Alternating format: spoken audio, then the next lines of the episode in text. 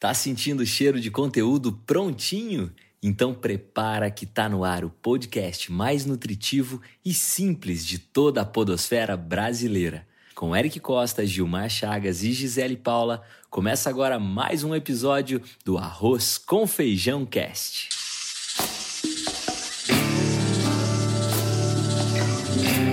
Ao Arroz com Feijão Cast.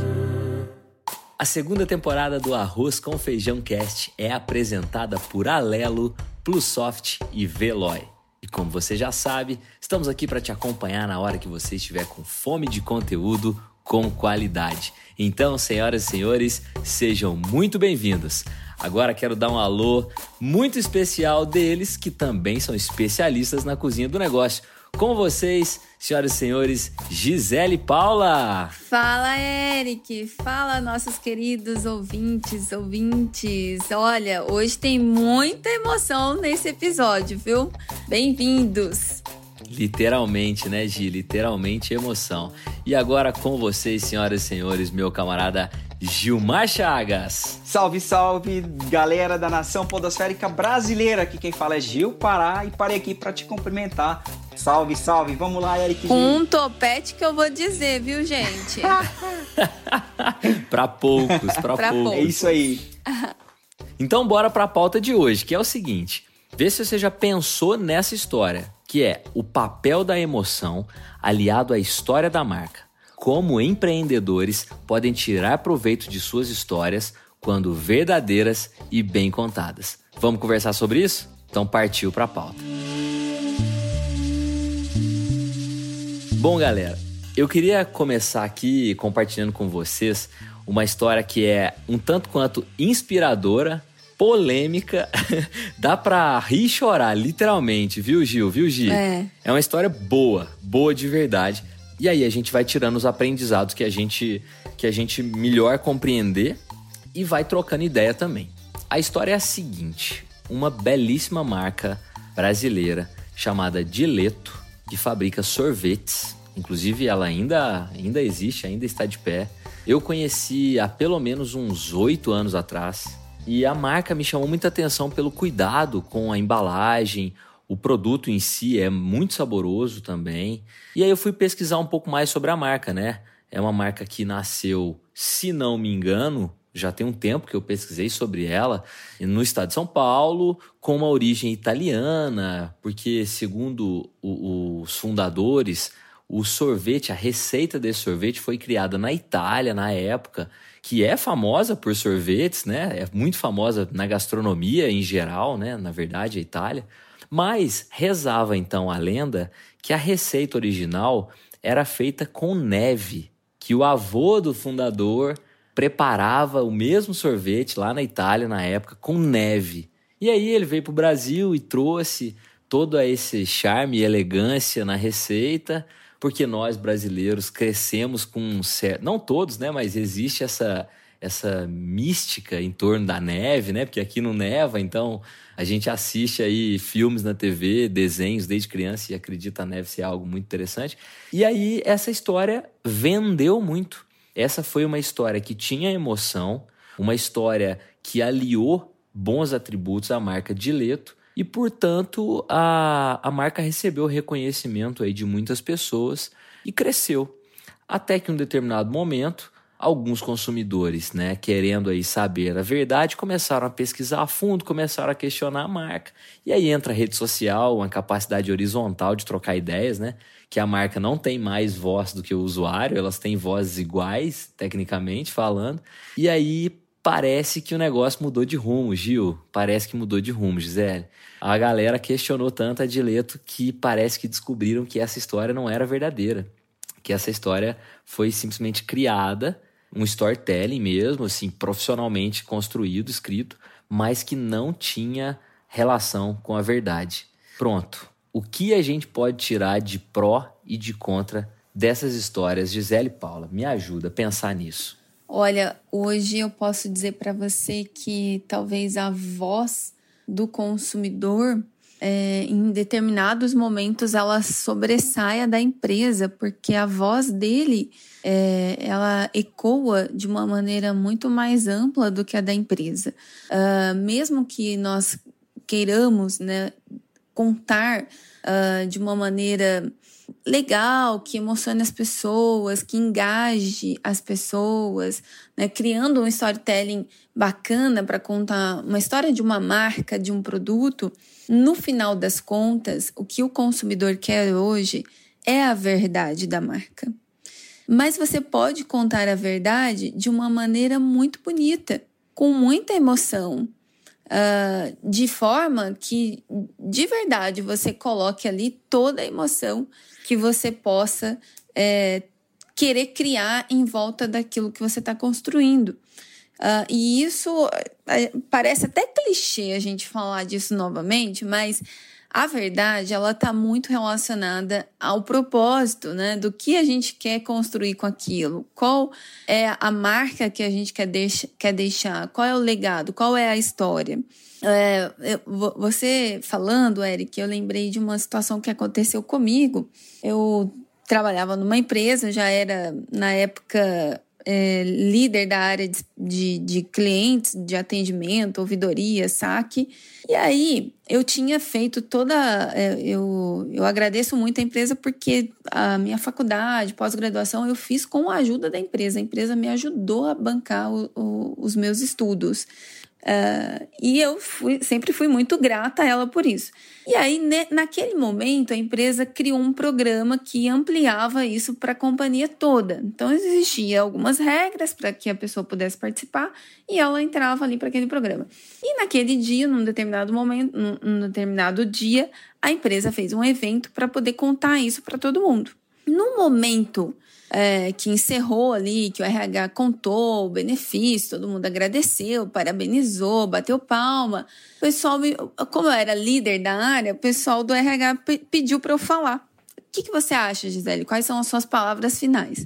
Quando eu fui falar, gente, aconteceu uma coisa que eu não consegui controlar. Eu comecei a chorar. Eu comecei a chorar lembrando das dificuldades que eu tinha tido para estudar, para fazer uma faculdade, que meus pais não podiam pagar. A empresa entrou com, com 50% dos custos. Eu lembrei de. Aí passou um filme na minha cabeça de tudo que eu tinha passado estudando. Comecei, Mas espontâneo total, espontâneo você não ensaiou total, isso, não foi combinado. Total, e eu comecei disso. a chorar e contando isso para eles. E ao final eu falei: então, gente, valoriza essa oportunidade que a empresa está dando aqui.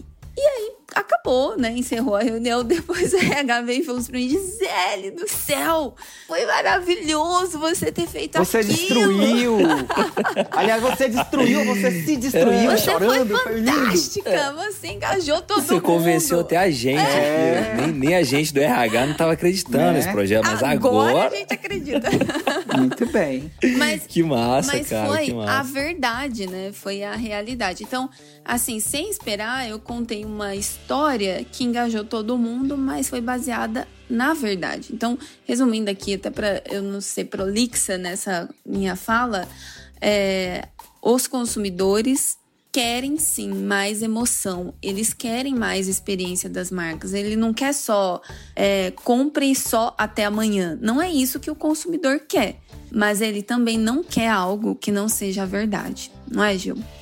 É verdade. Isso tem muito sentido, Gisele e Eric, porque quando vocês trazem aí a questão da emoção, uma marca que me marcou muito e, e me traz essa, sempre essa lembrança desde a infância, quando eu uh, morava com meus pais, a minha mãe, depois a, a minha avó também, quando a gente ia para casa dela, era o bolinho de chuva. O bolinho de chuva é feito de uma farinha de trigo chamada Dona Benta. Ai, como e eu a Dona amo. Benta, pois é, Dona Benta tem um vínculo muito forte comigo quando fala de, de farinha de trigo, porque me remete muito à infância.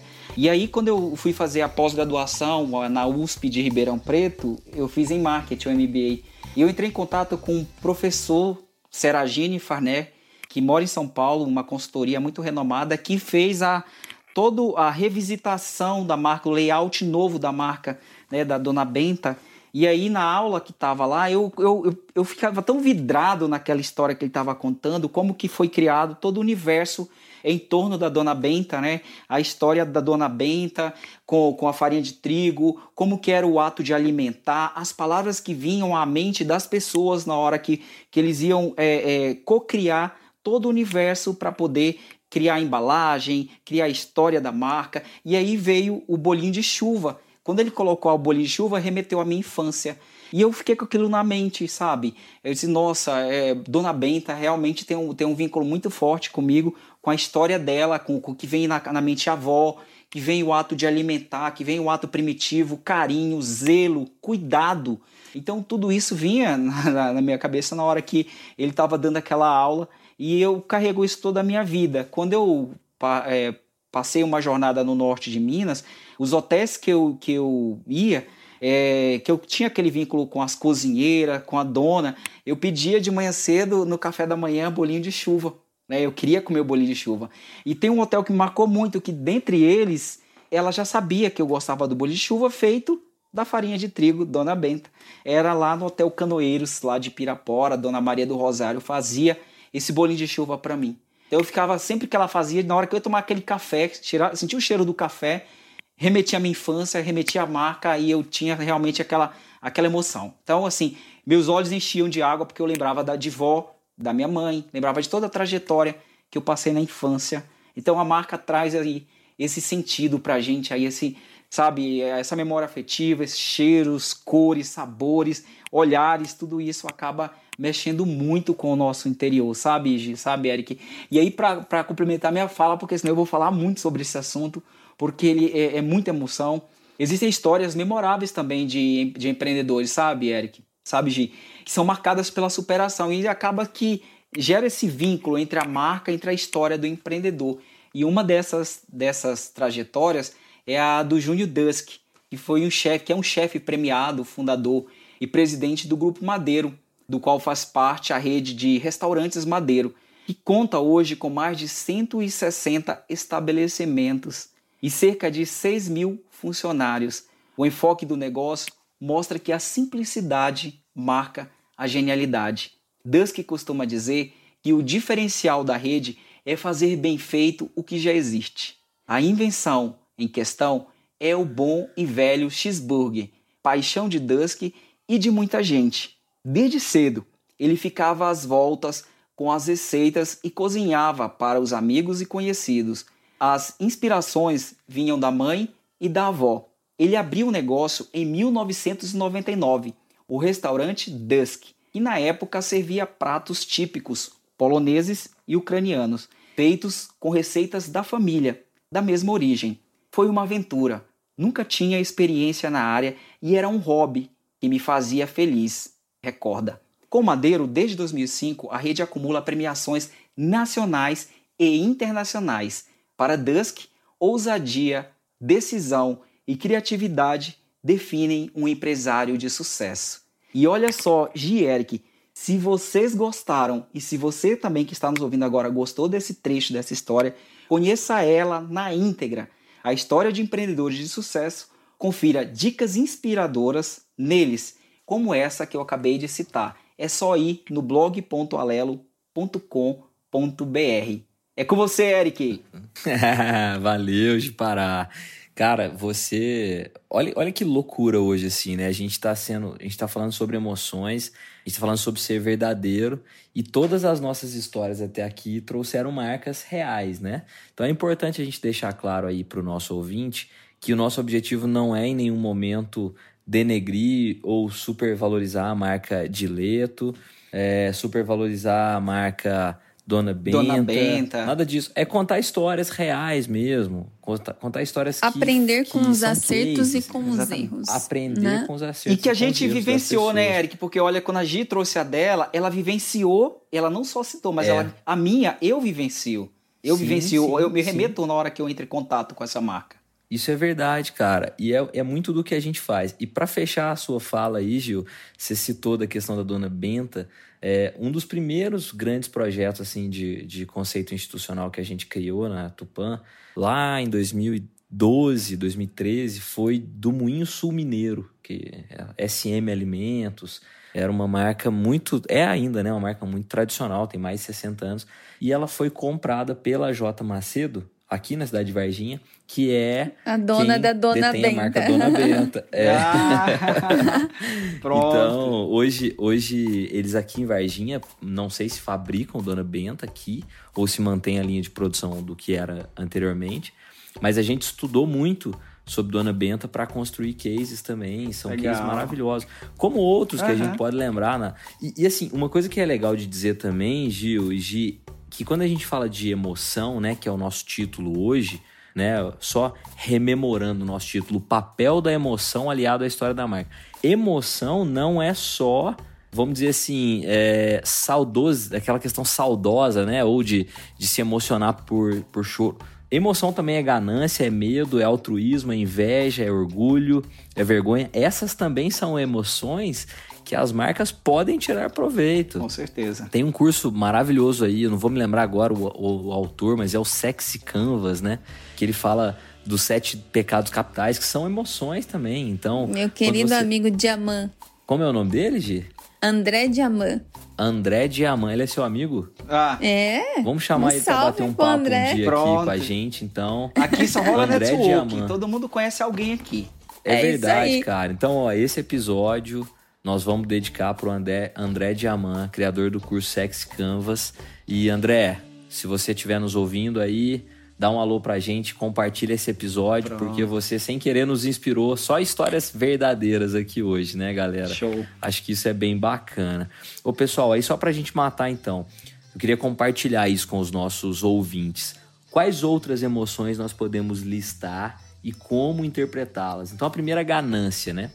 Que é aquele pensamento assim: se eu tomar a decisão agora, vou ser recompensado. Então isso vem na compra de um carro, na compra de um curso, na compra de algo que você é, enxerga a ganância através dos ganhos que você pode obter depois dele, depois daquela decisão. Tem também a emoção através do medo, né? Que o consumidor pensa: se eu não tomar a decisão agora, eu tô frito. Eu tô, tô na pior, tô, tô desperdiçando, né? Que é, sei lá, é, vou comprar um inseticida para minha casa, vou, sabe, coisas que vão pelo medo mesmo, vou detetizar minha casa, as formigas vão tomar conta dela. Tem também a emoção através do altruísmo, né? Pensamos assim, se eu tomar decisão, vou ajudar alguém, né? Vou ajudar os outros. Tudo isso conta. E aí, para fechar, tem a inveja, o orgulho e até a vergonha. Muitas vezes, é, tem marcas que utilizam dessa estratégia da vergonha que é como se fosse assim: se você não tiver, você não faz parte deste grupo, né? Então, assim, óbvio que isso não está nítido muitas vezes, mas é uma estratégia utilizada de grupo, de nicho, de. de é igual aquela questão de. Hoje não está tendo mais, né? Mas no estilo de micareta que tem o abadá. Né? Então tá todo mundo igualzinho. Se você não faz parte daquilo, você tá por fora. É ou não é, Gil Pará? É isso aí, Eric. É verdade, eu assino embaixo com esse papel aí de emoção que você está trazendo e eu tô aprendendo demais. então pronto, então já que você falou, nós vamos junto. E eu quero te dar um outro recado aqui, Gil, muito importante, e eu vou falar agora em nome da Veloy. A Veloy que é nossa parceira desde o início né, dessa nossa retomada dos podcasts aqui na segunda temporada do Arroz com Feijão Cast. E eu vou te dizer o seguinte: com as palavras da Veloy. Posso já falar em nome da Veloy. Marcas que sabem contar bem suas histórias, criando emoções e desejos, ganham o coração e a mente dos consumidores. Uma narrativa envolvente é a melhor maneira de nos relacionarmos com o público e apostamos muito nisso aqui na Veloy.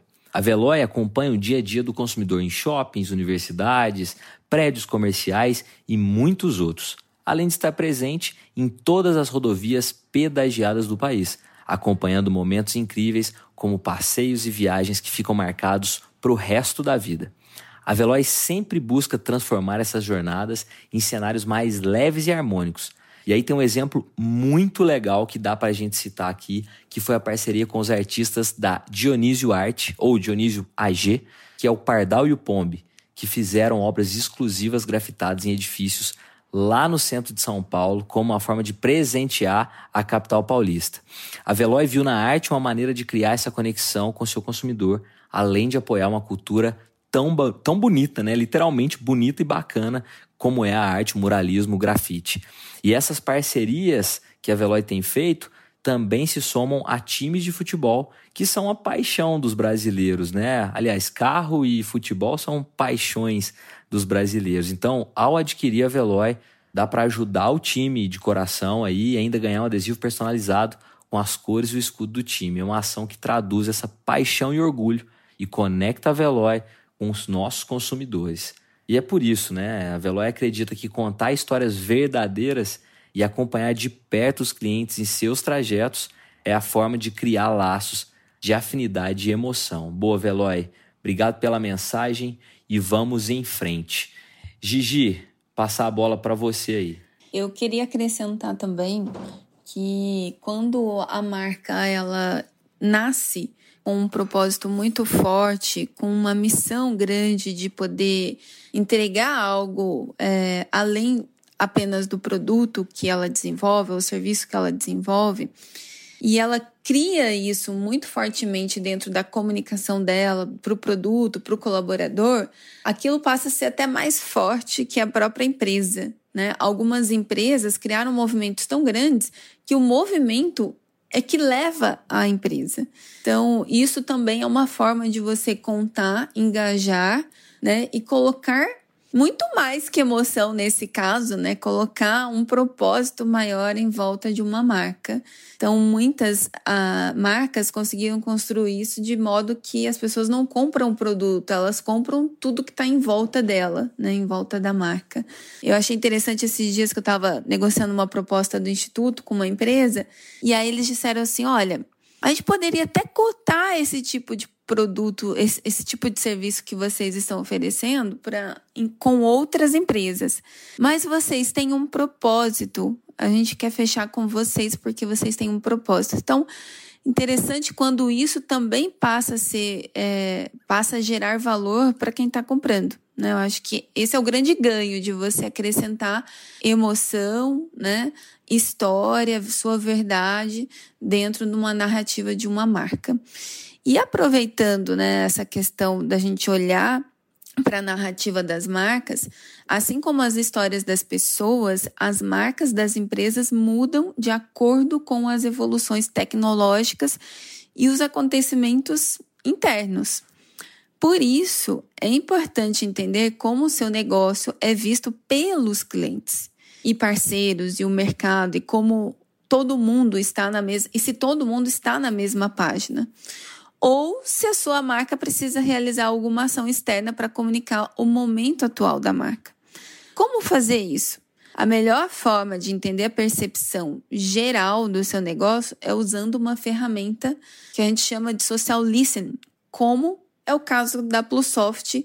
A Plusoft tem uma plataforma que é a Plusoft Social, e essa plataforma é um, ela, ela faz uma captura, né? ela coleta tudo que está sendo mencionado da marca é, de forma pública em sites, redes sociais, permitindo a companhia analisar os conteúdos publicados, avaliar se isso é positivo, se isso é negativo, de modo que é possível entender se a sua história está chegando de forma correta, da forma como você gostaria, com a emoção que você gostaria para diferentes públicos.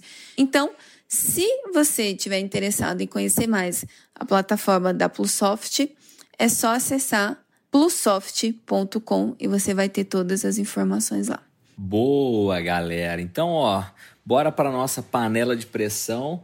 Hoje vai ser papum, vocês vão ter um minuto de verdade. Bora! Para poder responder e sem enrolação. Panela de pressão. Bora, bora, bora.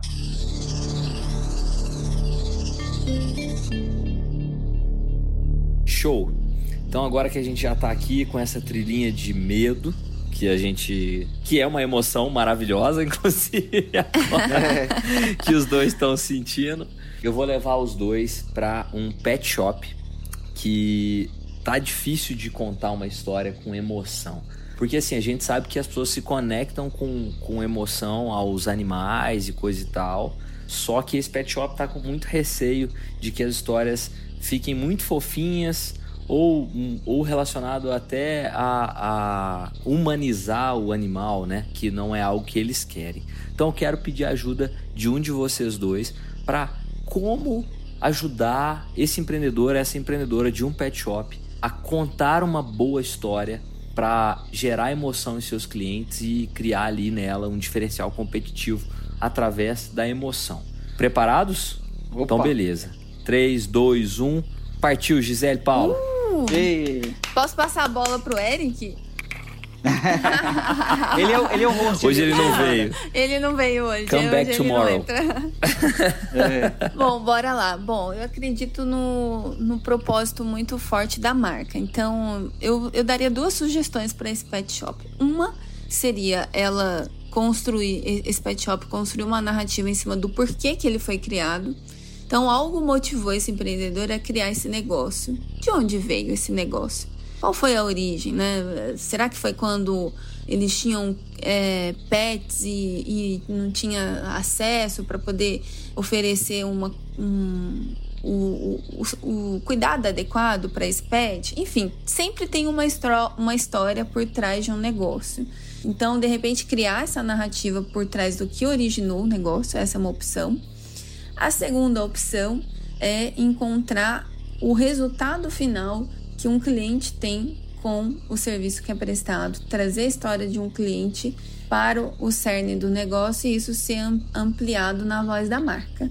Então, eu traria essas duas opções: ou resgatar a origem, ou pegar um caso real de um cliente que é beneficiado pela história da marca, uma história verdadeira, e ampliar isso na voz da marca. Boa, boa. Ela bem. saiu bem, não saiu, Gil? Saiu, o que você achou? Saiu. Eu, eu Eric, Passei. eu adicionaria. Passou. Ó, oh, Gisele, permita-me aí adicionar mais uma, uma algo à tua narrativa para ajudar esse empreendedor. Eu também colocaria aí uh, os micromomentos que o, os produtos desse pet shop eh, está, estão sendo oferecidos para o dono do animal, por exemplo. E aí criaria uma campanha ali para que os produtos que fossem adquiridos é, por esse proprietário, né, no, no pet shop, ele enviasse os momentos do consumo com animal, por exemplo, ah, eu tô meu pet, o meu pet aqui tá com... num parque com a é, bolinha, isso, tá ele tá correndo, porque às vezes a pessoa criança. pega o, o, pet dele vai praticando esporte e o cachorro vai atrás. Ou então ele está lá no, brincando com as crianças e uh, os gatinhos estão lá do lado. Então ele pegaria esses momentos e pediria vídeos curtos marcando o pet shop e criaria uma campanha ali, fazendo com que todos votassem ali qual a melhor história. Legal um também, gostei. Ali, bem bacana para com coisas reais, é, né? Que foi tudo com que momentos, a gente falou. Legal, cara. É coisa rápida. Boa soma, boa soma. Você que nos ouviu tem um pet shop, conhece alguém que tem um pet shop, enfim, compartilhe que pode ser legal, pode ser útil para essa pessoa. Insights de dois especialistas como Gilmar Chagas e Gisele Paulo não é todo dia que você tem assim gratuitamente com.br. Esse é o nosso arroz com feijão cast, tirando os dois da panela de pressão Pronto. e devolvendo um para São Paulo, outro para Uberlândia. Opa! A gente vai encerrando por aqui e espera que você tenha aproveitado e, claro, alimentado a sua mente com informação de primeiríssima qualidade. Um arroz soltinho, um feijão com um caldinho especial. Se você gostou, compartilhe com mais alguém, porque como a gente acabou de dizer, pode fazer sentido para mais uma mente empreendedora, assim como a sua.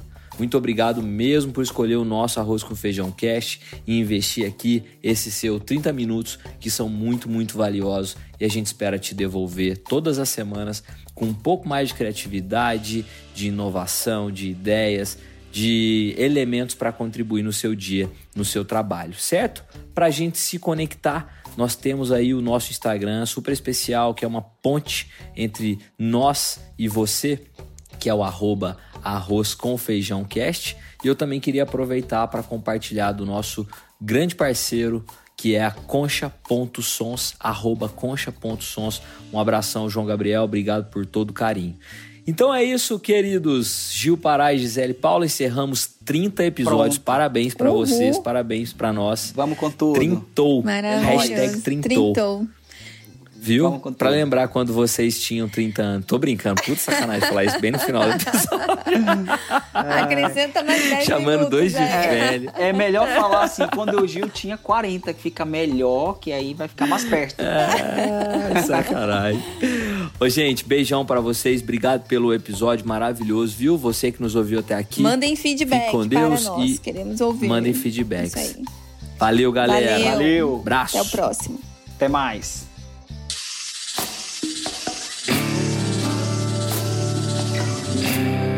Arroz com feijão, cast.